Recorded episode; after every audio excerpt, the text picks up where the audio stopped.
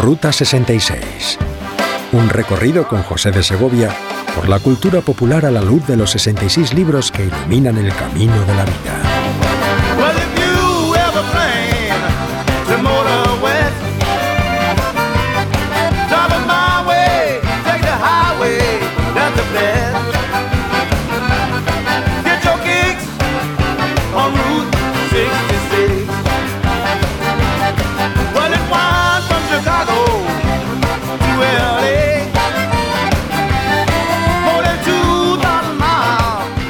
Hoy tenemos la sintonía en clave de Sideco, que es una música muy particular de Louisiana, al sur de Estados Unidos, una combinación de la música cajun con elementos del blues y que tiene su instrumento esencial en el acordeón.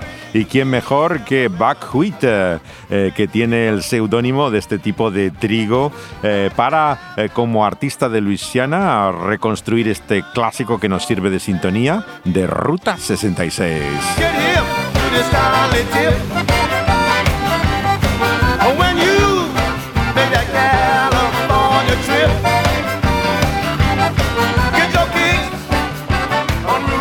Hoy vamos a hablar del mal, algo que una y otra vez intentamos evitar pensando que tenemos un corazón de oro, que tan malas personas no somos. Hoy vamos a descubrir a la luz de las palabras de Jesús en el Evangelio, en la buena noticia según Marcos, esa realidad oscura que hay en nuestro interior.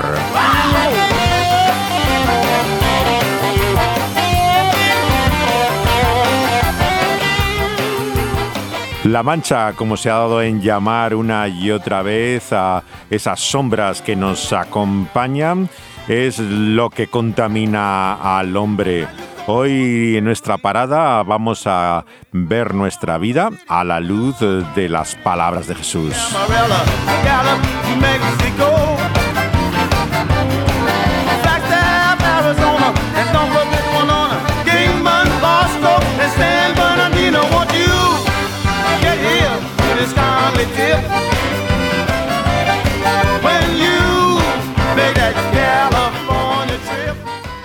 Pero antes de ello, al final del capítulo 6, que estábamos considerando la última vez, vimos cómo la gente se había reunido con Jesús en un lugar desierto. Y estaban allí cuando muchos le ven y le reconocen. Y van a pie desde las ciudades y llegan hasta él. Y Jesús ve esa gran multitud y tiene compasión de ellos.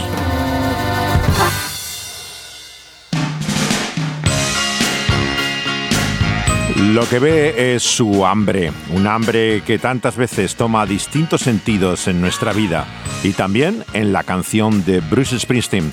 Este es el single del año 79 que apareció en su álbum de 1980.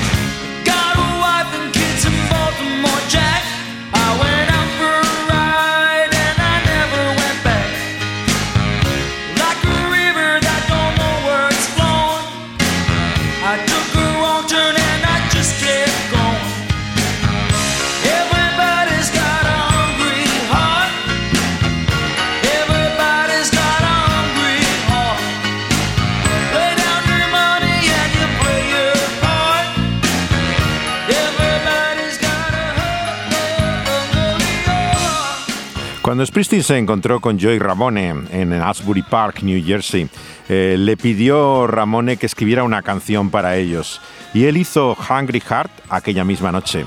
Decidió guardársela para él mismo, según el consejo de su productor y representante John Landau. El título viene de un poema de Lord Tennyson eh, que se llama Ulises, que dice que siempre estás vagando con un corazón hambriento.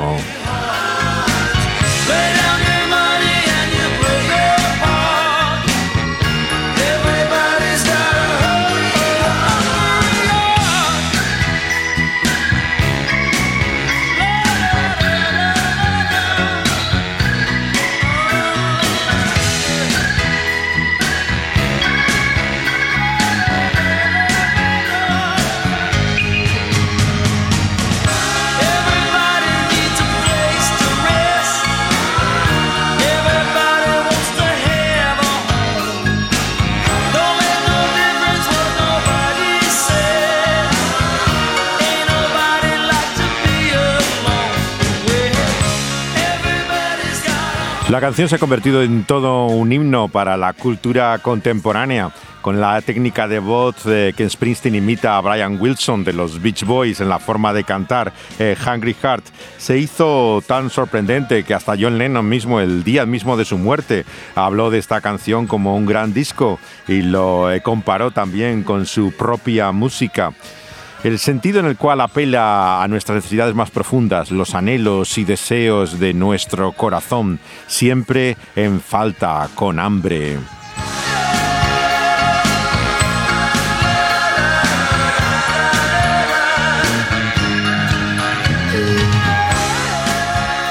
Cuando Jesús vio la gran multitud, tuvo compasión porque eran como ovejas, ovejas sin pastor, y comenzó a enseñarles. Después también le dice a sus discípulos que compren pan porque no tenían que comer y les dan así también el alimento que necesitan, ambas cosas, el material y el espiritual. This generation of believers that you and me are a part of, we're responsible for this generation of souls all over the world. El tristemente fallecido Kid Green eh, nos recuerda en esta canción antes de su muerte en el accidente de avioneta que como generación somos responsables de aquellos que en torno nuestro sufren también ese terrible hambre y necesidad, tanto material como espiritual.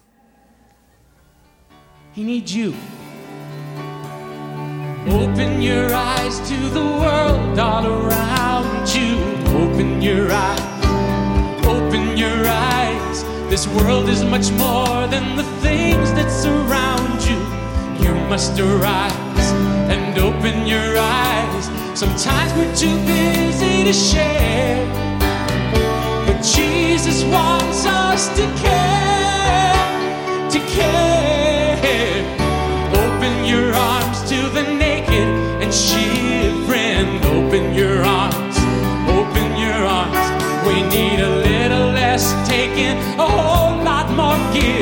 We're so safe and warm.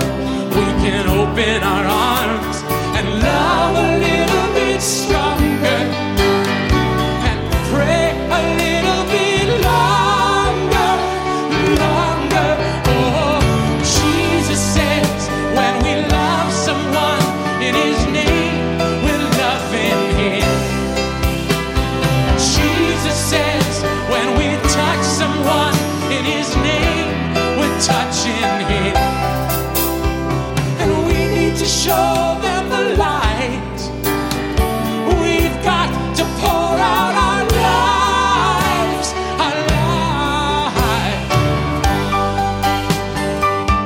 Abre tus ojos al mundo que hay alrededor eh, tuyo. Ve más allá de aquellas cosas que te rodean. Abre tus brazos al que está desnudo y, tienes que dar mucho más para que puedan estar eh, seguros y calientes. Abre tus brazos. Open your hearts to the ones who are desperate. Open your hearts. Open your hearts. They may never repay you, but their souls are worth it. New life you impart when you open your heart. Jesus loves all men the same. So we've gotta go out in His name. His name. Listen, oh, Jesus says when we touch someone in His name, we're touching Him. Jesus says when we love someone in his name, we're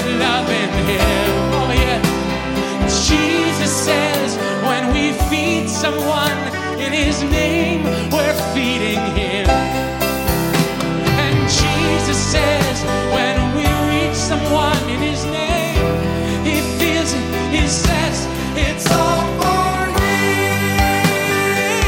Jesús dice que cuando tocamos a alguien lo hacemos como si Él lo hiciera, que cuando la amamos es como si Él le mostrara su amor, que cuando le damos de comer es como si Él les estuviera alimentando. Open your eyes the world all around you. Open your eyes, open your eyes. This world is much more than the things that surround you. Open your eyes, open your eyes. Jesus loves all men the same. So if God and go out in his name, his name.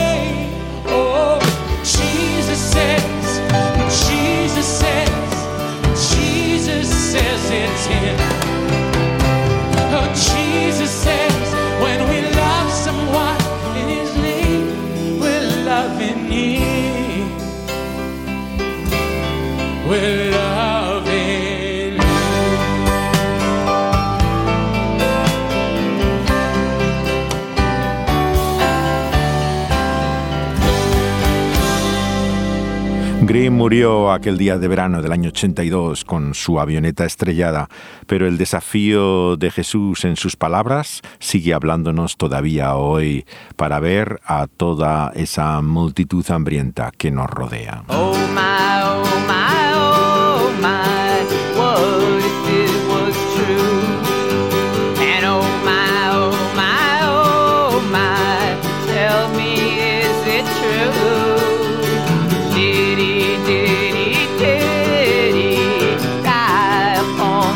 Y en el mítico programa de la movida madrileña que se llamaba La Edad de Oro, un día salieron estos chicos cantando como Jesús andaba sobre el agua.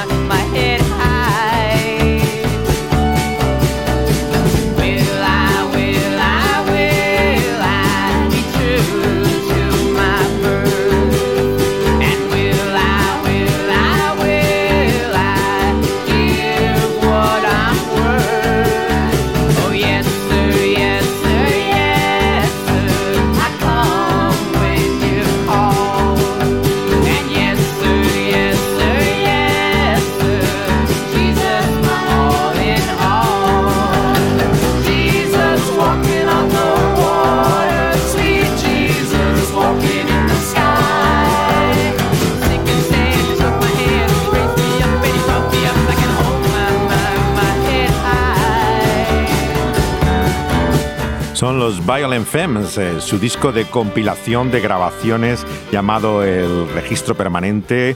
eh, dice ya en las notas que su líder, Gordon Gano, es un devoto bautista. La verdad de todo esto tiene que ver con su padre, que era el pastor de una iglesia bautista en Oak Creek, eh, eh, Wisconsin. Le acompañó también poco antes de empezar esta su carrera musical eh, a otra iglesia donde estaba estudiando él en la escuela secundaria y fue por supuesto en la escuela dominical eh, que aprendió de historias como esta que narra el Evangelio de Marcos al final de este capítulo que estamos considerando, el 6, en el cual Jesús anda sobre el mar.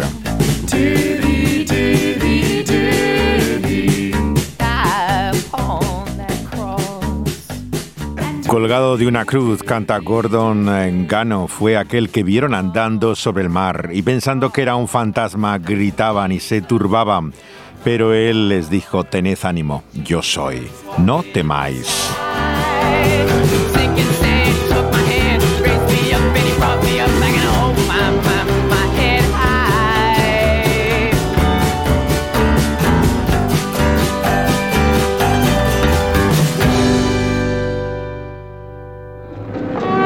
¿Son ustedes ciudadanos americanos?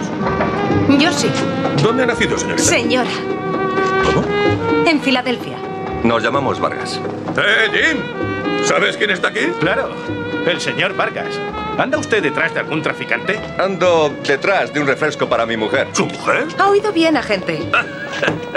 Oiga, ¿puedo pasar? Cuentan que ha desarticulado la banda de los Grandes. ¿Cómo? Y que atrapó al pez gordo.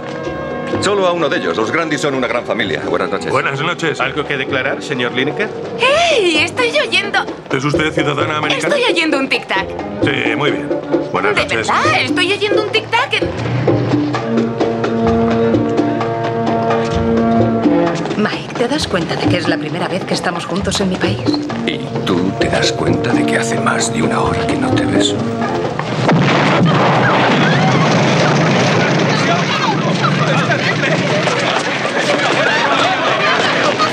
No sé, un coche ha explotado. ¿Qué ha pasado? El coche de antes ha explotado. ¿El coche? ¿Y cómo pasó el control? No lo sé, pero voy a averiguar. Quédate no te acerques más. Me temo que el refresco va a tener que esperar.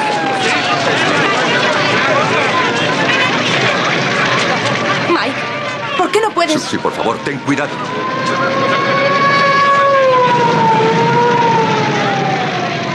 Esto podría ser muy malo para nosotros. ¿Nosotros? Para México. Pero aquí no voy a poder hacer nada. Entonces, Intentaré volver enseguida. Vete, cariño.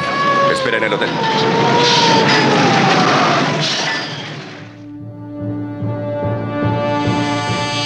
Así comienza la película que conocemos en España y Argentina como Sed de Mal. En México le llaman Sombras del Mal.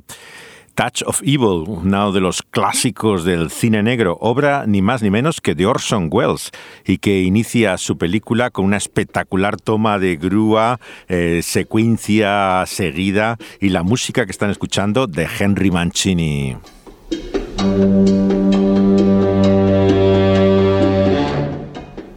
Este noir eh, tardío, puesto que ya es la época en que empieza a haber menos de estas películas que se denominan con el término en francés de negro, noir, eh, establecen ese cuadro de corrupción eh, verdaderamente moral en todos los personajes de historias que suelen acabar mal. Wells eh, fue particularmente atraído siempre a estos relatos, aunque no es originalmente suyo, pero vemos que lo interpreta también, además de dirigirlo, en su regreso a Hollywood eh, después de lo que fue uno de sus muchos periplos europeos, eh, tras haber logrado el éxito tan joven con Ciudadano Kane y tener el primer desencuentro con la industria en el cuarto mandamiento. Entonces tiene otra vez intención de volver eh, hacer una película después de estar haciendo de actor en bastantes películas, siempre de una forma eh, exclusivamente para conseguir fondos y hacer sus proyectos en los que siempre trabajaba y casi nunca acababa. Esta película, Set de Mal, eh, vemos que eh, nos presenta realmente a un eh, fascinante Charles Heston en su juventud, muy distinto al que imaginamos en, en, su edad ya madura, hasta en sus ideas. No tienen que pensar que el joven Charles Heston era tan conservador como fue al final de su vida. Él apoyaba a Kennedy, era un hombre conocido como liberal al principio en su juventud, pero está con la maravillosa Janet Leigh, que es el personaje femenino que escucha desde el comienzo de la película, eh, que era una de las eh, preferidas de Hitchcock, como saben, en películas como Psicosis, y también eh, estaba Wells absolutamente entusiasmado con ella. Creo que sin lugar a dudas su mejor papel. Tengo un mensaje para usted. No me entiende. Señora, dice que no entiende usted lo que quiere. Entiendo perfectamente lo que quiere. Le ha salvado la vida, señora. Dígale que estoy casada y que mi marido es un alto cargo del gobierno, dispuesta a romperle en un instante sus preciosos dientes. Precisamente se trata de su marido. ¿Quiere hablarle de su marido? ¿No quiere entender que tengo algo para su esposo? Acompaña a este joven. Tenemos algo muy importante para el señor Vargas. Bueno, ¿qué puedo perder? No me contestes. Tú dirás, Poncho. Sígame, señora. ¿A cruzar la frontera? Una de las muchas peculiaridades que tiene esta película que conocemos como Set de Mal es que casi toda la música es diegética, o sea, está sonando realmente en la, en la escena. Todo es nocturno, se rueda de noche en lo poco que queda cerca de Los Ángeles de, de la antigua ciudad. Venice eh, es un complejo eh, que hay de estilo colonial que eh, forma como unos soportales donde hay muchas tiendas hoy en día y es donde rueda por la noche en California Orson Welles la película en parte para evitar a los curiosos del estudio que siempre estaban haciéndole la vida imposible y también porque es una película evidentemente nocturna, en la cual este ambiente eh, cerrado nos introduce totalmente en una historia que muestra lo más oscuro del ser humano, de aquello que nos habla precisamente Marcos en su Evangelio, respondiendo a la pregunta a Jesús al comienzo de este nuevo capítulo que todos nos hacemos todavía hoy. ¿De dónde viene el mal? ¿Cuál es el origen de que este mundo no esté como debiera estar? Y la respuesta clara de Jesús es que viene de nosotros. Nosotros somos el problema. En la calle me llamó Pancho. Mi sobrino dice que le llamó Pancho. ¿Por qué? ¿Por qué le llama Pancho? No sé, era de broma. La nota dice que tiene usted algo para mi marido. Sí. Señora Vargas, ¿no? ¿Sabe quién soy? ¿Quiere que lo adivine? Mi apellido Grandi. Oh. Le suena el nombre, ¿verdad, señora? Aparte del caso en que trabaja mi marido, ¿hay un club nocturno que se llame así? Sí. Sí. Grandis Rancho Grande, el revólver. Era un chiste. ¿Lo ha cogido? La verdad es que los he oído mejores. El nombre no es mexicano. Tengo licencia de armas. Los Grandi llevamos mucho tiempo viviendo en Los Robles. Unos en el lado mexicano y otros en este. Eso es bueno para los negocios. ¿Qué? ¿Qué negocios? Los de los Grandi. ¿Sí? Sí, sí, sí, sí, ¿Sabe cuál es su problema, señor Grandi? Ha visto demasiadas películas de gángster. Hoy diríamos que el personaje de Janet Leigh está empoderada porque realmente tiene un carácter particularmente fuerte para lo que suelen ser los personajes femeninos en esta historia. Les pongo en situación para que vean cómo estamos en esta escena. Realmente estamos en la frontera entre México y Estados Unidos, en un lugar eh, que parece Tijuana, pero que no quiere llamar con ese nombre, y que precisamente como en tantos lugares fronterizos se da lo peor de cada país. Hay corrupción por todas partes y claramente ya aparece el narcotráfico, eh, a lo cual se dedica Charlo Heston a perseguir en lo que parece un papel mayor que el de un policía, casi un fiscal o ministro, eh, alguien importante del Estado mexicano. Y por el otro lado está el personaje de Wells. Wells hace ya orondo sobrepeso espectacular, la imagen que conocemos ya del Wells maduro, eh, realmente de un policía eh, que te da desde el principio bastantes sospechas eh, sobre no solamente su honestidad, sino de trato francamente difícil y que es el personaje contrapuesto a Vargas, el que hace Heston en su juventud y que parece con la cara tignada para parecer más oscuro de lo que realmente es. ¿no? Y entre medio está en este triángulo, por un lado, Janet Leigh, así como toda una serie de actores secundarios, incluso de cameos de grandes figuras del cine eh, que por amistad o relación con Wells quieren entrar y que acaban cobrando sueldo, aunque en principio lo iban a hacer simplemente eh, por eh, un simpatía personal. Está el caso, claro, por supuesto, de Marlene Dietrich, la famosa actriz alemana que estuvo un solo día en el rodaje y que acabó crobarando como si fuera una actriz más, aunque no hacía más que un momento una escena. Junto a ella encontramos también a habituales todos del cine de Wells, como es Mercedes McCambridge y eh, Joseph Cotten, Joe Cotten, eh, que aparece casi un instante en un momento en la película. Y luego encontramos dos actores que no son muy conocidos, pero que son muy característicos. Akin Tamarov, que es un actor de origen eh, eh, armenio, que era americano, eh, pero que aparece bastante en todo el entorno de, de, Wells desde la película que acaba de hacer anteriormente. Y el otro es Joseph Calleja, que es de origen maltés. tiene un apellido, de hecho, de origen mallorquí por la presencia que tenían los Balear en, en la isla de Malta anteriormente y que son actores, eh, eh, digamos, que habitualmente son secundarios, pero que tienen un papel muy importante. De hecho, el personaje de Calleja es el que más le interesa a Wells de toda la historia. Mi marido me estará buscando en este momento y eso le traerá complicaciones. ¿Qué le hace tanta gracia? Pregúntale si su marido es celoso. ¿Quiere saber si su marido es celoso, señora? Será descarado. ¿De quién está usted hablando? Estoy hablando de usted, tirano de poca monta, enano cabezón orejudo y anticuado. No la entiendo, señora. Tendrá que hablar más despacio. Hablaré despacio, pero voy a empezar a gritar. Yo no lo haría, señora. Uno de los problemas del doblaje al que tenemos que recurrir cuando estamos en un espacio radiofónico como este es que no se distingue lo que dicen en inglés y lo que dicen en español. Claro, estamos en la frontera y aquí hay personajes que hablan en inglés y otros en español, pero el doblaje los convierte todos en un mismo idioma, con lo cual uno se queda perplejo cuando un personaje dice que no entiende lo que dice el otro, pero si está hablando bastante claramente. Este es uno de los problemas siempre que, tiene la cultura del, del doblaje, que por cierto como fue otro de esos estropicios que hicieron los estudios, eh, se tuvo que rehacer el año 98 de acuerdo a lo que eran eh, las notas que Wells había dejado, que se desentendió como siempre cuando se desvinculaba de un proyecto y eso incluía escenas nuevas que tuvieron que ser dobladas otra vez. Hasta el personaje de Joe Cotton lo dobla el propio Wells eh, para eh, colocarle su voz eh, a él.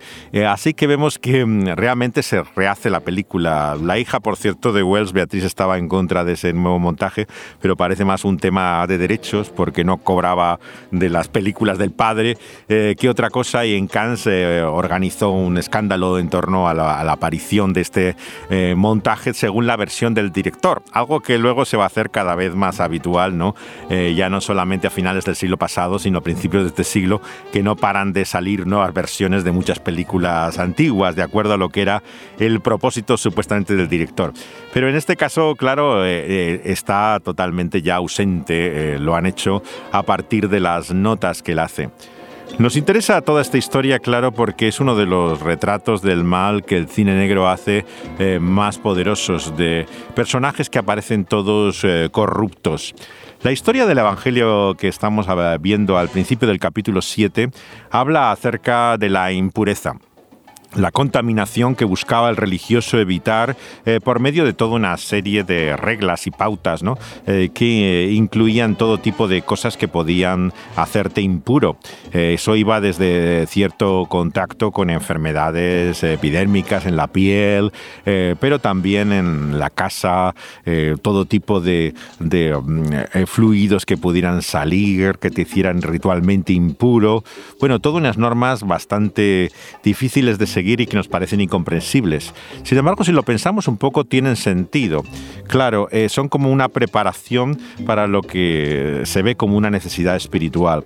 Pongamos un ejemplo como el que hace Tim Keller en su libro sobre Marcos, eh, cuando habla de las... Eh, costumbres que hay antes de dirigirse a Dios en oración. ¿no?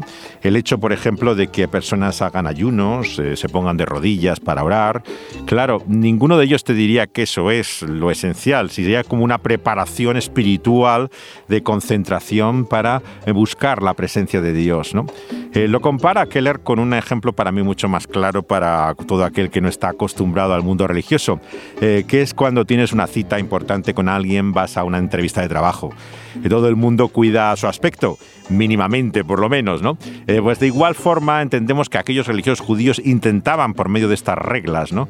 Acercarse a Dios y a su presencia, recordando su impureza, su eh, suciedad.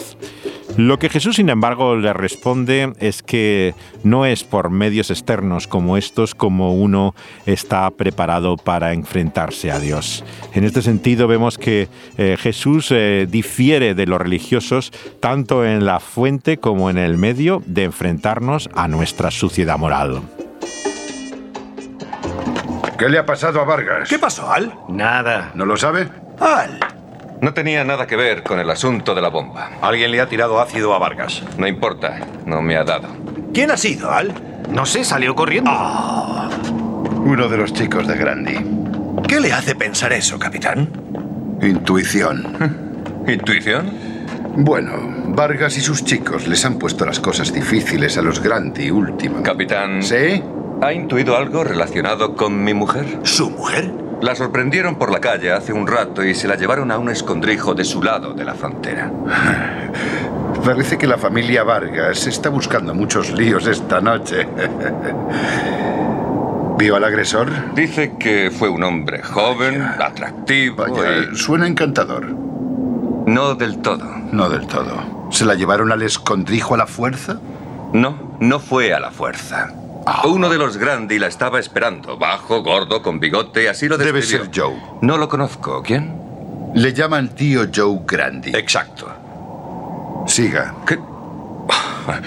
¿Cómo que siga? Ya le he dicho lo que ha pasado. ¿No va a hacer nada al respecto? Tiene que presentar una denuncia, o es que no siguen los procedimientos legales en México. ¿Procedimientos? ¿Atacaron a su mujer? No, no la ¿Acaso atacaron. la acosaron? No, físicamente no. ¿Le dijeron palabras obscenas? No, no lo creo. ¿Niega usted que ese joven atractivo se camelara a su mujer? Nadie se la cameló. Creo que nos estamos desviando. Entonces del el tema. joven atractivo era amigo suyo. Por supuesto que no. Pues yo a eso le llamo camelarse a una chica. Eh, En mi opinión, no debemos olvidar que el señor Vargas no está en un juicio.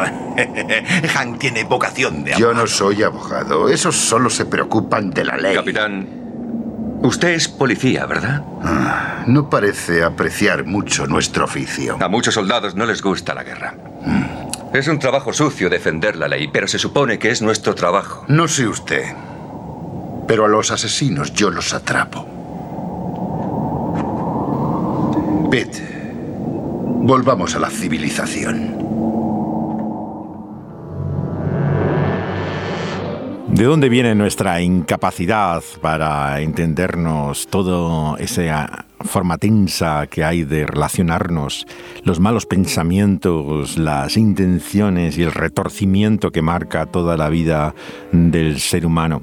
Jesús nos dice que viene de dentro, viene de ese corazón que no es de oro, sino que es profundamente torcido y egoísta en nuestro interior que produce todo el sufrimiento que vemos en torno nuestro, pero también la separación de nuestro Creador, ahora y para siempre, lo que la Biblia llama el infierno.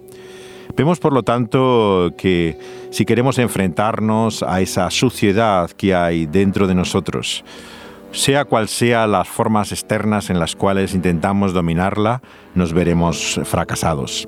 ¿Cuánta gente se abstiene de ciertas películas, ciertas actividades que les parece poco recomendables, personas que considera tóxicas, eh, eh, prefiere actividades espirituales, leer, orar la Biblia y sin embargo no puede vivir como quisiera vivir? ¿Por qué? Porque no basta simplemente unas prácticas externas para poder encontrar esa limpieza de la que eh, tantas veces Jesús nos habla y que nos aleja de Dios. Este es el gran error, por supuesto, también de la política. Considera que todo lo que hay malo en el mundo es simplemente a causa de ciertas estructuras sociales, de falta de educación, de no aplicar cierto conocimiento o técnica o ciencia.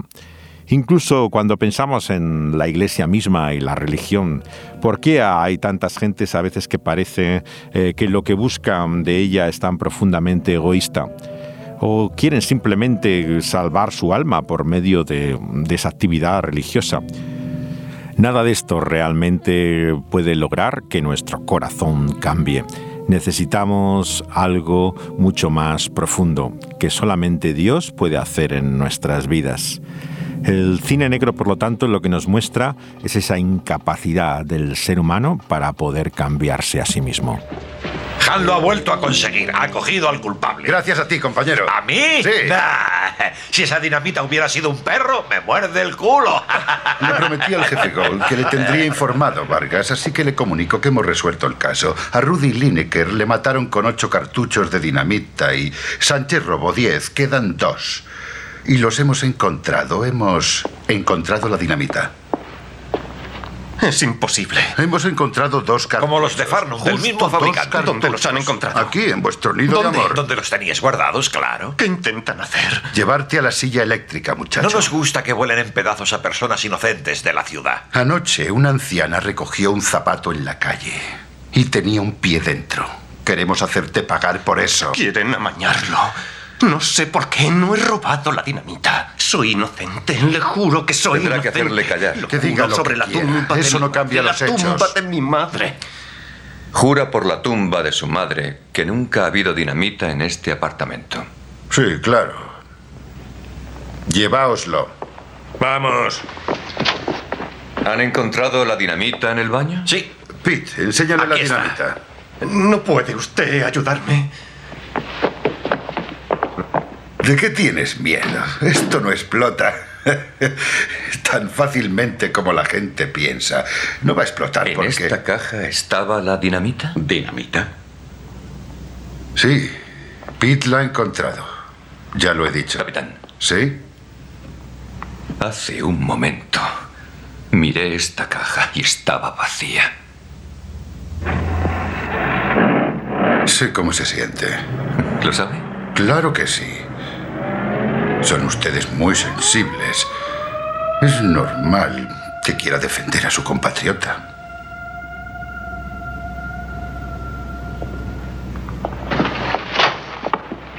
Vargas, Vargas, ¿a dónde va?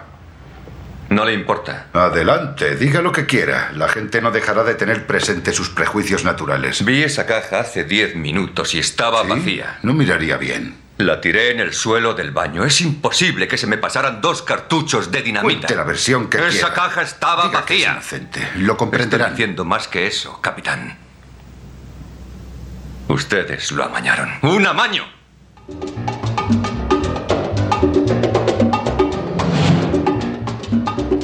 La película Set de Mal que recuperaron eh, los franceses porque en Estados Unidos tuvo bastante poco éxito una vez que ya se había desvinculado Wells de ella. eh, cae desapercibida en una época en que ya este cine no era mm, habitual. Sin embargo, es una maravilla la fotografía de Russell Mitty, eh, todas las actuaciones, eh, los planos y la composición de, de Wells se reconoce todavía en esta versión del 98 que intenta reconstruir lo que era su propósito original. Paul Schrader, que estudió teología antes de hacer cine en California, ser protegido de Pauline Kael y escribir sus grandes películas para Martin Scorsese, hizo un famoso estudio sobre el cine noir, el negro, ¿no? En qué consistía. Y con su trasfondo espiritual, él mm, mostraba que de lo que se trata es de algo no solamente existencial, ¿no? Sino que tiene una dimensión religiosa. El propio Wells, al hablar de todo esto, habla también de esa dimensión religiosa en la película, de esa alienación que tienen los personajes hasta de sí mismos, ¿no? Y este ambiente angustioso, agobiante, ¿no? Que desarrolla en este terreno fronterizo, ¿no? En el cual se encuentra esta historia. Si hay una música que me sugiere este mundo oscuro es sin lugar a dudas la de Tom Waits. Y qué mejor que esta canción que se llama Los pecados de los padres, que habla de esa necesidad de limpieza, de lo que significa una herencia que teológicamente llamamos el pecado original, ese mal que nos acompaña al este del Edén. La canción de Waits habla de cómo todos esos males en los cuales eh, vivimos, unos por herencia y otros por nuestra responsabilidad, tienen que ser limpiados.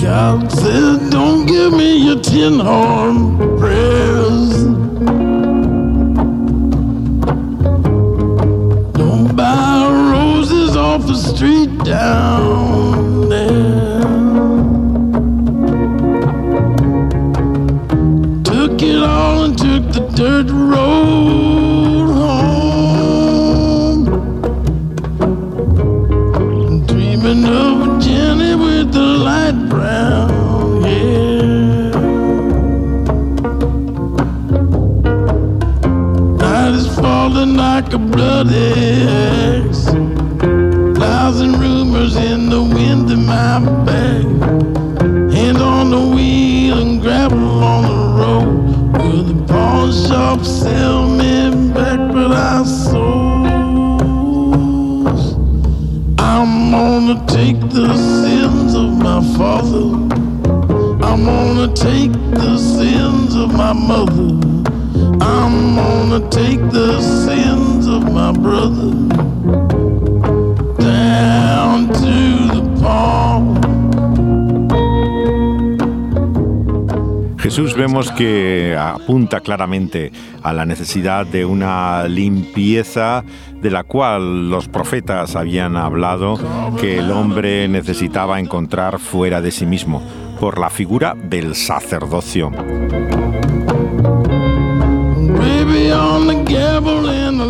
El profesor de Antiguo Testamento que había en el seminario de Westminster, donde enseñó Tim Keller, eh, Ray Dillard, eh, fallecido tempranamente, recuerda Keller en su comentario a este texto una predicación que hizo sobre el tercer capítulo de Zacarías que se habla allí de esa necesidad de limpieza por un acto de purificación en el templo.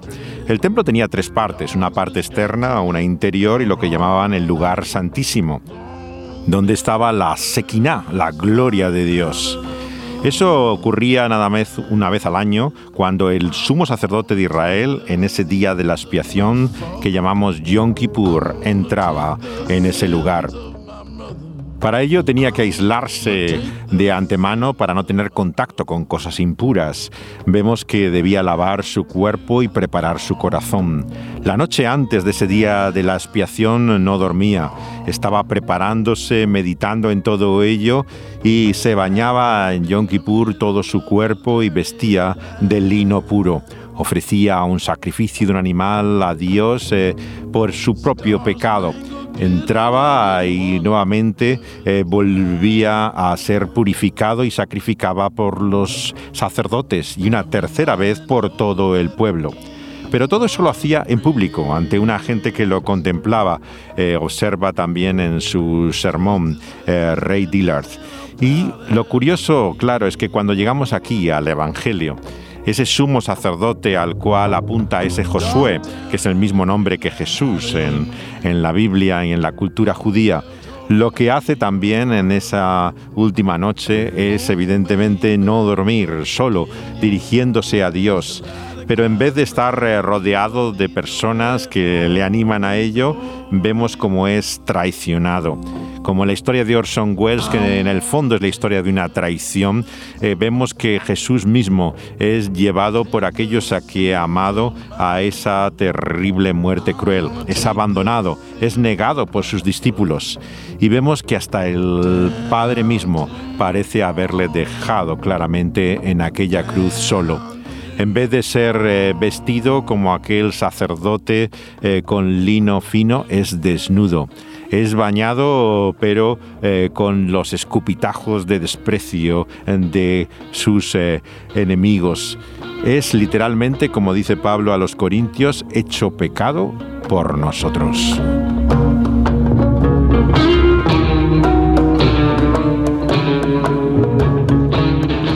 Hebreos 13 dice que Jesús es crucificado a las afueras eh, de la puerta de la ciudad, donde estaba la basura, toda la impureza, la suciedad. Literalmente vemos que eh, Él toma esa suciedad sobre sí mismo para que un día, como dice Apocalipsis, podamos ser limpios, vestidos también de esas ropas puras de lino fino. No te engañes, no eres bueno. Eso es lo que Jesús nos dice y nos muestra en estas sus palabras. Y Linda Ronstadt nos lo recuerda en esta canción que te dice que eres malo.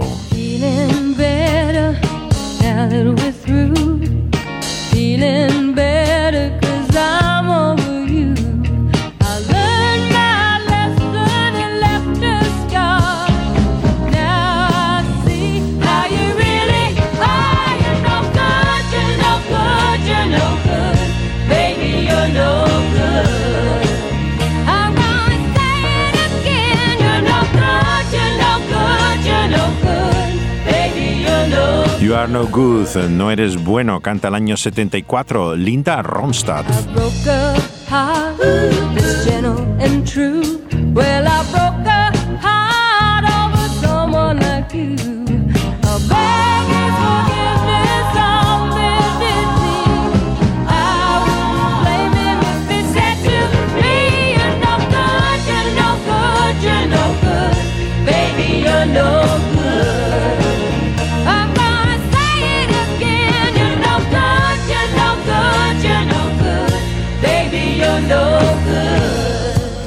El dogma incontestable de la modernidad desde la Ilustración es que el hombre es inocente, que es naturalmente bueno. Y desde luego sería bonito que así fuera, pero la cuestión no es si nos gusta, sino si es verdad. Y todas las evidencias parecen demostrar lo contrario.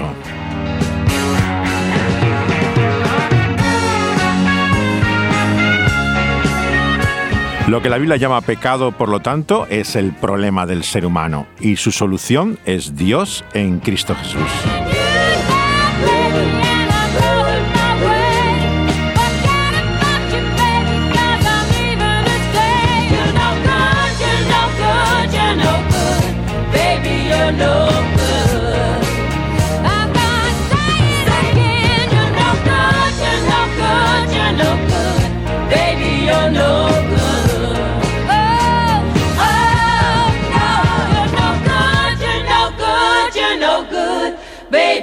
Good.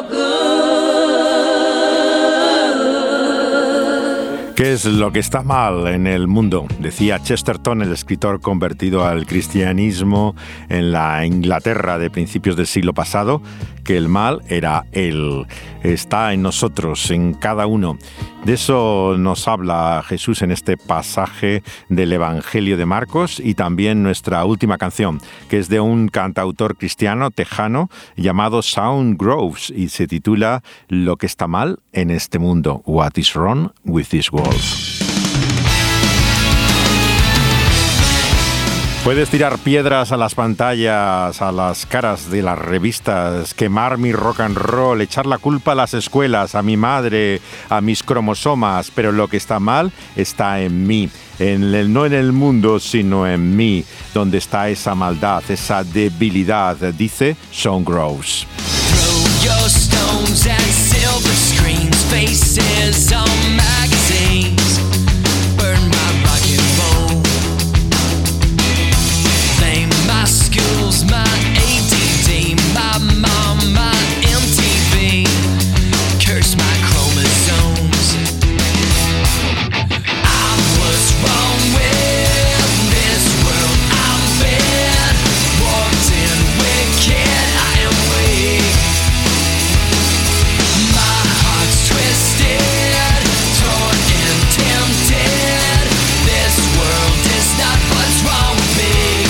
I'm what's wrong with this world. Yo soy lo que está mal en este mundo, canta Song Grows. Eh, por eso el coro de la canción dice, cambia mi corazón, Dios, cambia mi corazón. Porque de eso se trata, de un trasplante que solamente puede hacer el cirujano celestial, cambiar ese corazón de piedra por un corazón sensible. Nuestro problema es tan profundo y grave que solamente semejante operación puede hacernos una nueva persona.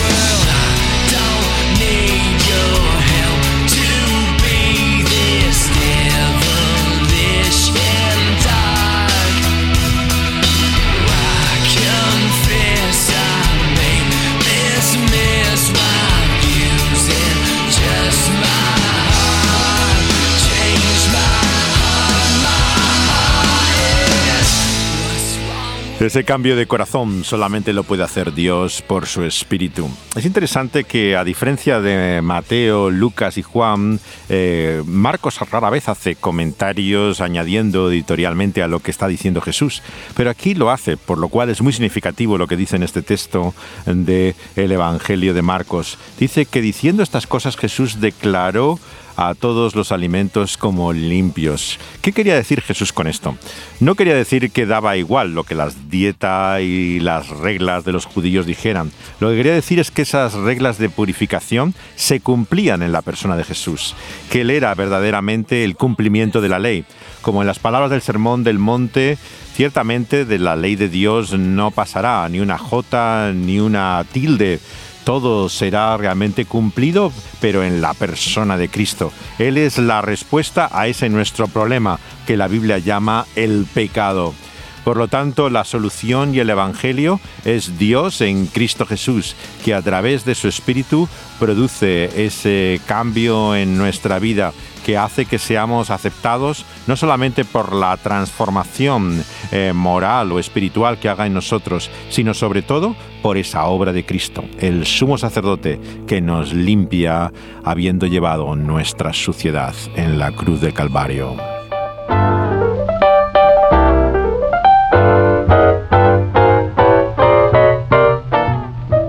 Pues esta es la visión dolorosa de mirarse en el espejo a la luz de las palabras de Jesús, pero también el mensaje de esperanza, de esa buena noticia según Marcos, de que en Cristo está precisamente la esperanza de una nueva vida que tenemos de Dios por medio de Él.